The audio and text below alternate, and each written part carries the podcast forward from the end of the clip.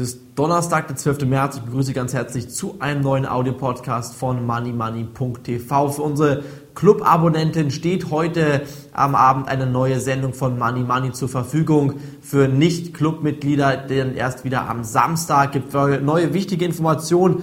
Die sollten Sie auch dann demnächst heute schon natürlich anhören, anschauen. Diese Sendung ist erstmal nur am Donnerstag immer für unsere Club-Abonnenten zur Verfügung gestellt. Am Samstag, wie gesagt, erst kostenlos für die Nicht-Abonnenten. Kurz jetzt zum Gesamtmarkt. Der Überblick VW besser als der Gesamtmarkt. Dann Conti Widerstand aus Frankreich. Also bei Continental gibt es ebenfalls sehr schlechte Nachrichten. BMW kürzt die Dividende deutlich.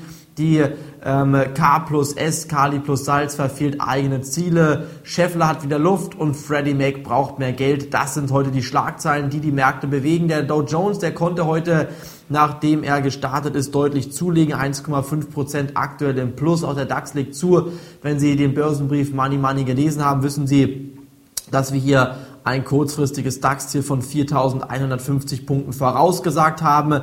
In der letzten ähm, Club-TV-Sendung am Montag hatte ich einen DAX-Call-Optionsschein empfohlen mit der Wertpapierkennnummer DB55 Quelle Y, DB55QY bei 1,40, 1,50 konnte man kaufen. Heute stehen wir schon rund 1 Euro höher. Fast 70 Prozent Gewinn waren mit diesem Schein möglich zu verdienen. Und genau das verpassen Sie hier, wenn Sie nicht Clubmitglied sind. Genau solche Mails oder Infos gebe ich Ihnen dann immer erst deutlich später, wenn alle unsere Clubmitglieder schon deutlich im Gewinn sind. Also 70 Prozent waren jetzt hier blitzschnell Angewinn möglich zu erzielen. Auch Sie sollten sich anmelden, www.moneymoney.tv.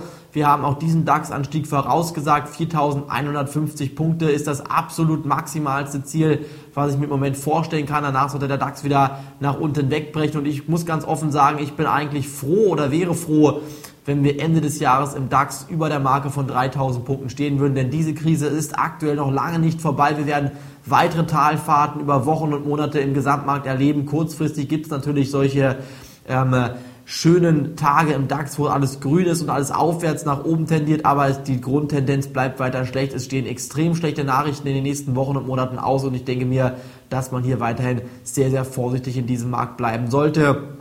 Vor allen Dingen bei BMW muss man sich anschauen, die Dividende wird gekürzt.